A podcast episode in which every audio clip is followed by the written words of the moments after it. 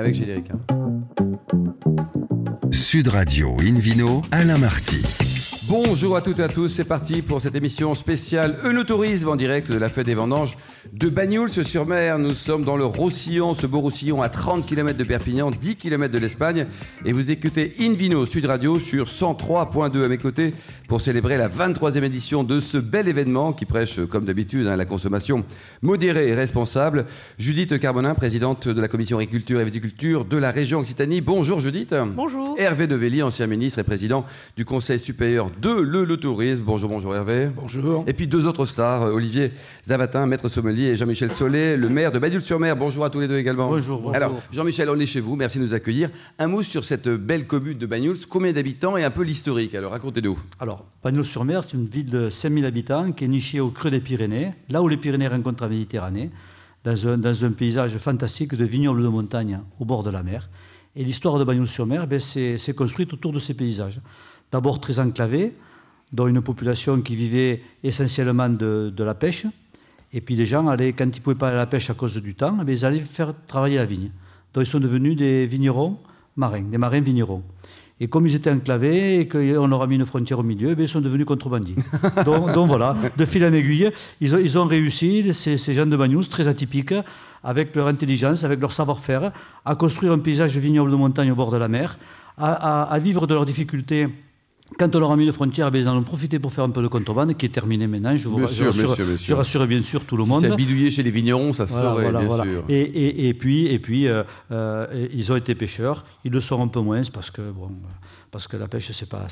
On en parlera demain, demain avec euh, Rémi Esclot, notamment des, anchois. Alors, le vin ici, vous avez deux belles appellations, Jean-Michel, hein, les Collioures et les Bagnols. Racontez-nous. Alors, il y a une appellation Bagnols, qui est l'appellation historique, Vendou naturel, qui date de 1933. C'est une des premières appellations en France. C'est traditionnel. C'est la mémoire, c'est l'identité du cru, avec des bagnols qui ont été des bagnols très oxydés, et puis qui ont évolué avec des bagnols blancs, avec des bagnols qui sont faits davantage sur le fruit. Et puis, dans les années 70, petit à petit, eh bien, il y a eu besoin de, se reconvertir, de reconstruire euh, une nouvelle identité ou de, s'améliorer par rapport à l'offre viticole qu'on proposait. Et donc, on a, créé l'appellation Collioure, qui sont des vins secs donc pas euh, sucré, hein Pas du tout, pas du tout, pas du tout. D'abord, on ne dit pas sucré, on dit vin doux. Bon. Voilà, voilà. Mais ce sont des, des, des, vins secs avec, avec une, un AOC, un AOP. Euh, et il a été choisi à l'époque le nom de la ville de Collioure, qui est, une ville, une très belle ville emblématique. Avec un maire sympa. Avec un maire très sympa, qui est un collègue, qui est un ami.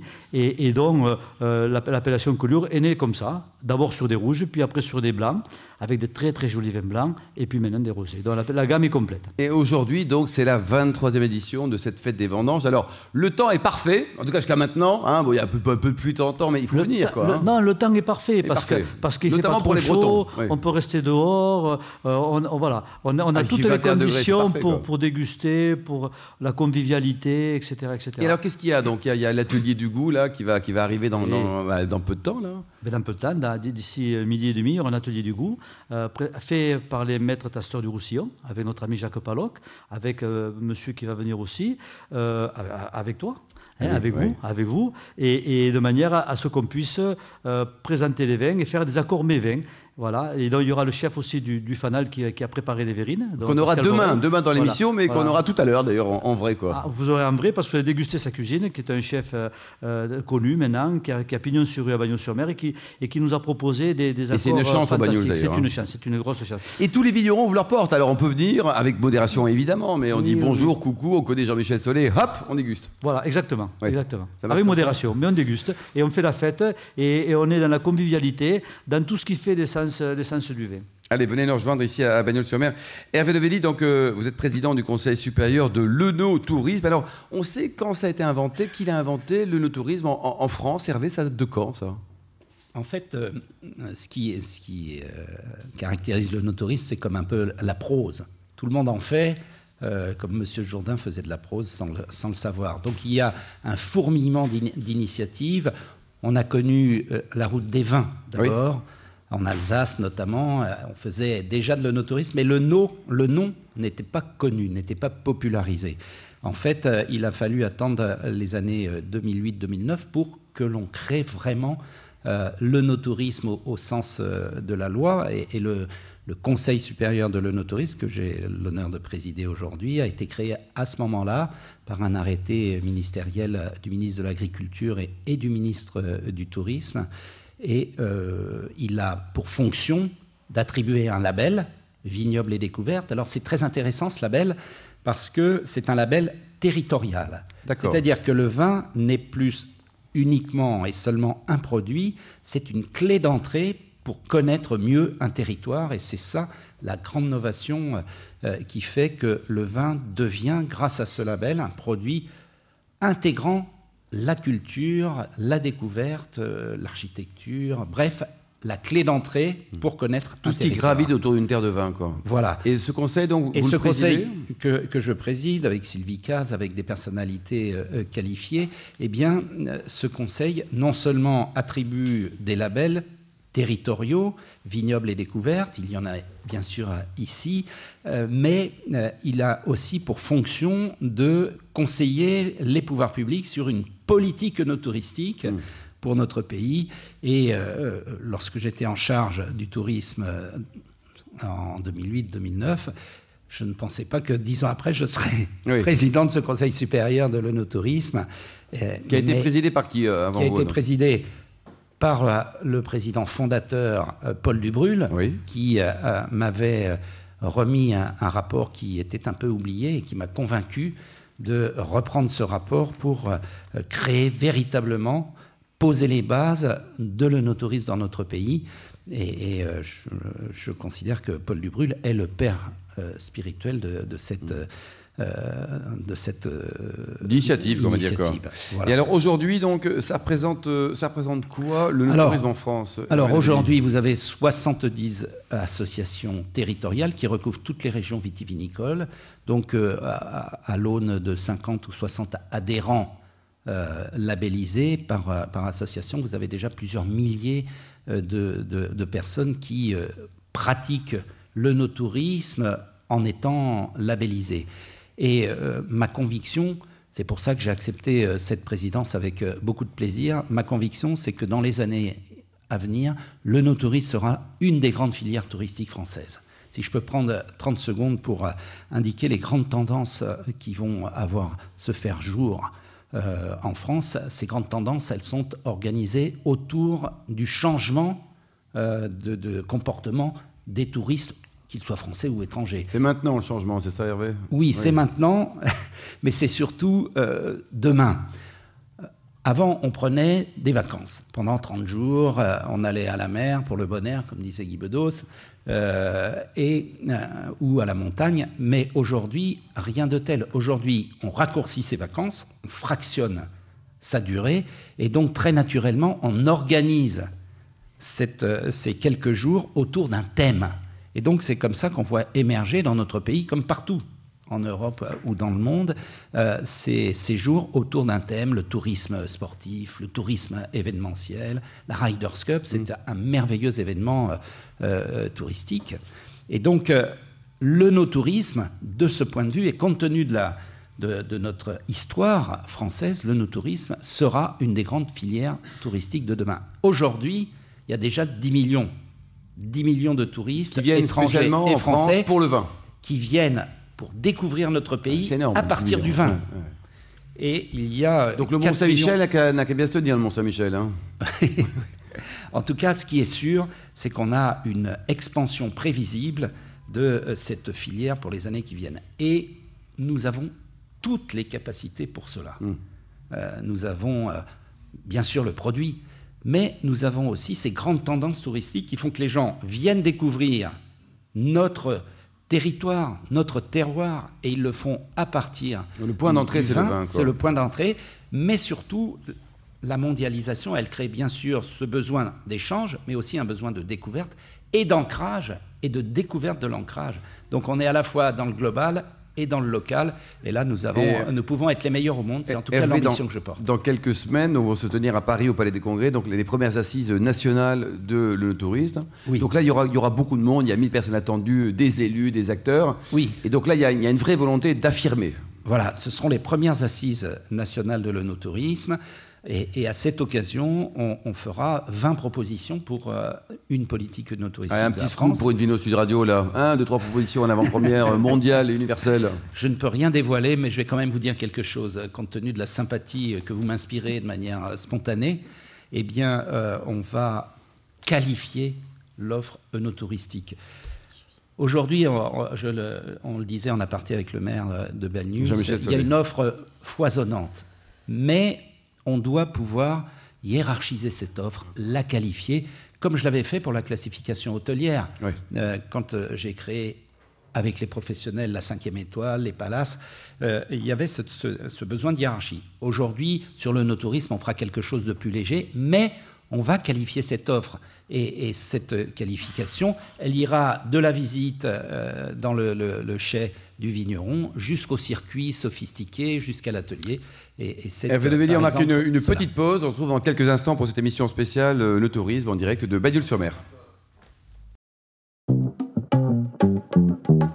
Sud Radio Invino, Alain Marty.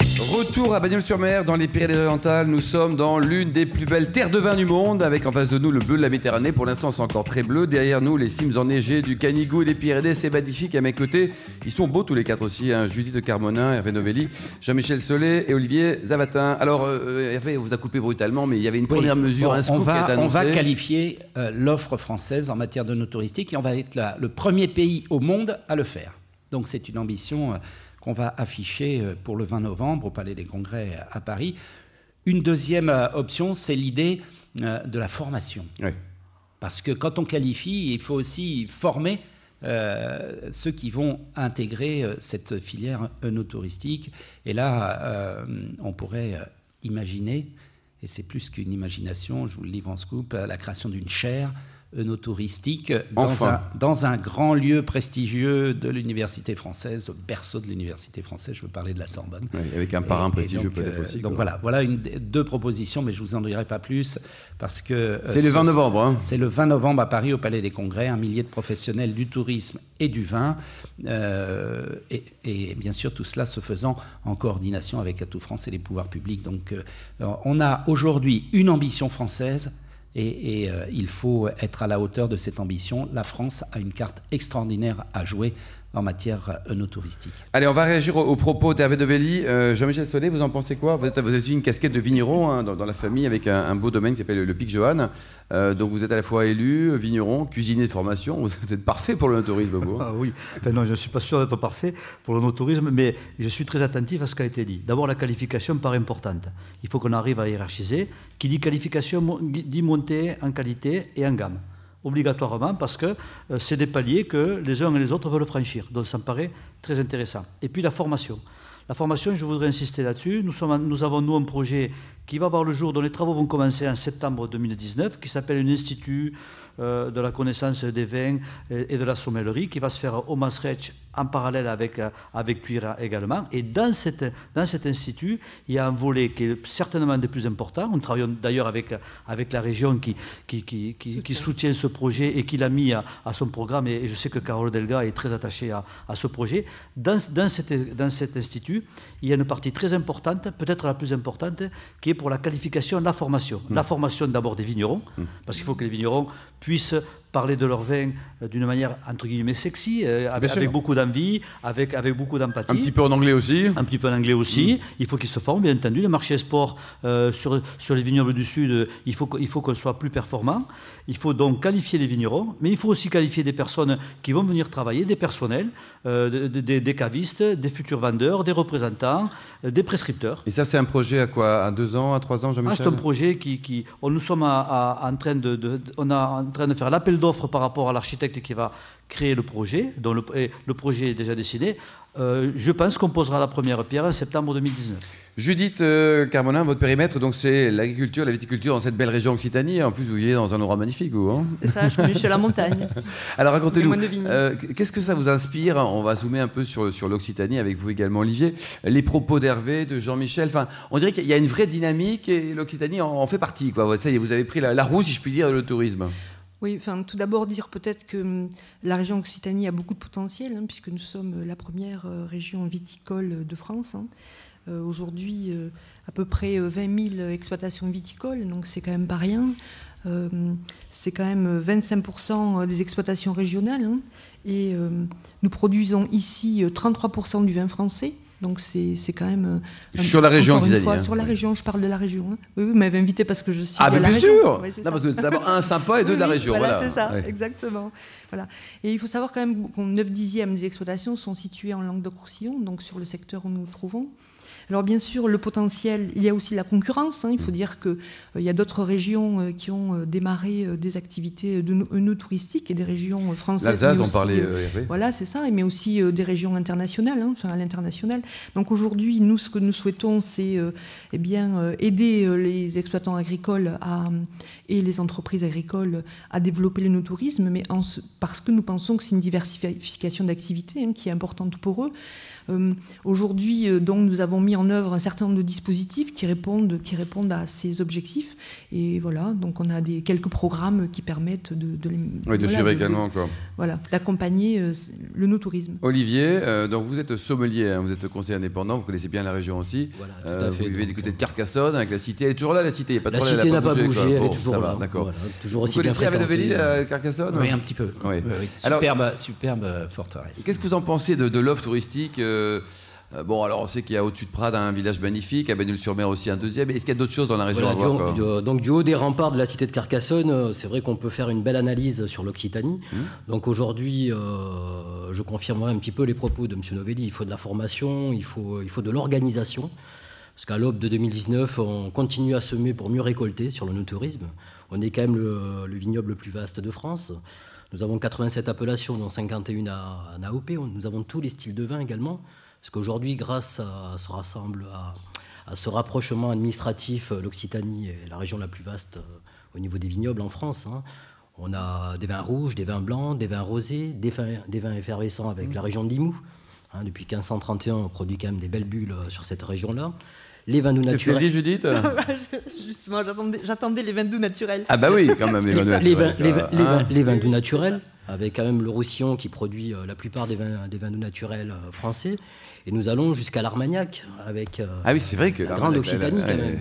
Aujourd'hui, c'est vrai que les sommeliers ont un petit peu peur de parler de cette grande région, mais on part de Bagnous. Euh, ah bah c'est juste merveilleux, c'est une mosaïque euh, exceptionnelle. Est-ce que les vignerons sont prêts à être sympas, à accueillir, à dire bonjour, tout ça, tout ça ou pas? Donc aujourd'hui, je pense que les vignerons ouvrent de plus en plus leurs caveaux, même le dimanche, par rapport à 20 ans ou 30 ans en arrière, où on trouvait les portes closes des domaines. chez nous, il y a une grande ouverture, les portes s'ouvrent. Qu'est-ce que vous en pensez, Hervé? Parce qu'Hervé Novelli, vous êtes aussi maire d'une très jolie commune, hein, à égalité avec Bagnous, Richelieu.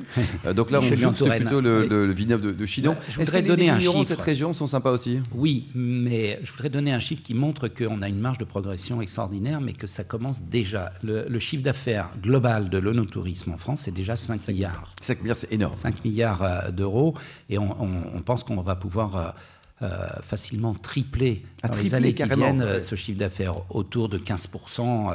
je pense qu'en 10 ans, on a déjà eu 40% de progression, me semble-t-il. Hein, oui. Non, c'est déjà une activité économique, parce qu'il y, y avait le sentiment chez les vignerons euh, chez certains que euh, ce qui était très important, et ça le demeure, c'est quand même de vendre son produit.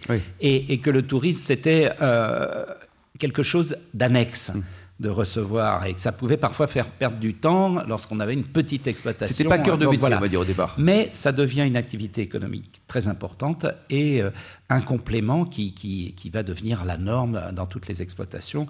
Et, et, du reste, on fera des propositions avec le soutien des pouvoirs publics pour faire sauter quelques barrières réglementaires pour éviter que tel ou tel vigneron, euh, en développant cette activité, ne sorte de la catégorie agriculteur. Et, oui, c'est ça. Donc on, va, on a identifié bien sûr tous ces sujets, ces freins réglementaires qu'on va tenter de lever. Jean-Michel, il y a combien de, vignerons sur la, commune de, de Bagnols ou, sur la côte d'Hermès Sur la côte d'Hermès, il doit y avoir 800 vignerons. 800 vignerons Alors il y a beaucoup de doubles actifs. Et ils sont concernés par cette problématique? oui, oui. Et, puis, et puis moi je crois que c'est important.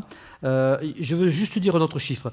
Euh, le, tourisme qui vient nous visiter, 70% euh, des touristes qui viennent nous visiter sont des touristes qui viennent dans des non-marchands. Ce sont des invités, des gens qui viennent chez des amis, etc., des résidents secondaires, etc., etc. Ça veut dire que la population a un, rôle important à jouer dans le tourisme, mais dans le non-tourisme aussi. Mmh. Et, et, les vignerons en sont bien conscients.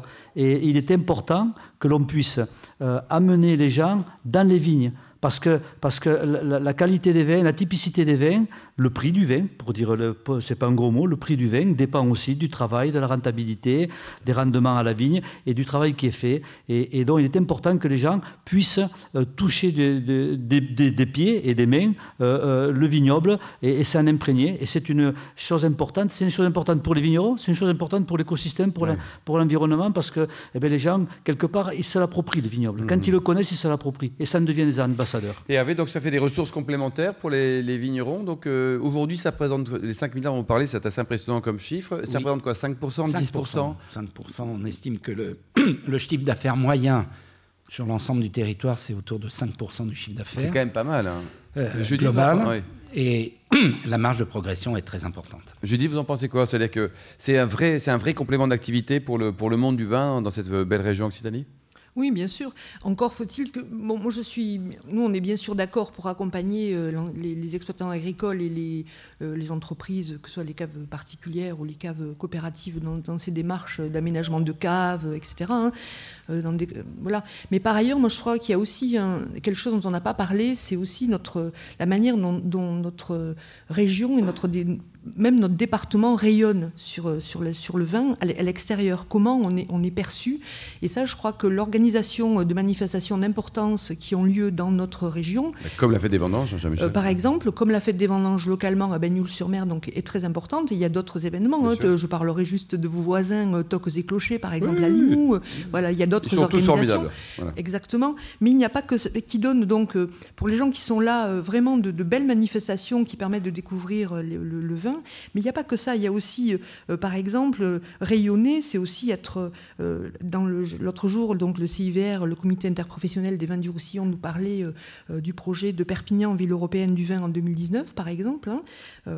Le il y avait des jolis projets, quoi. Oui, il y a des beaux projets, le concours des grenages, enfin voilà. Donc je pense qu'il y a d'autres choses à mettre en avant. Merci beaucoup Judith Carmona, merci également à vous Hervé Novelli, Jean-Michel Solé et Olivier Zavatin. On se retrouve demain, demain 12h30 précise pour la deuxième partie de ce week-end consacré à l'onotourisme en direct de la 23e édition de la fête des vendanges à Bagnoul-sur-Mer. On recevra plein d'invités formidables, Jacques Masson, le DG des Gîtes de France, Vincent Laudet, le directeur du laboratoire océanologique de Bagnoul, Rémi Desclos pour les anchois, Pascal Borel pour la gastronomie et le fanal.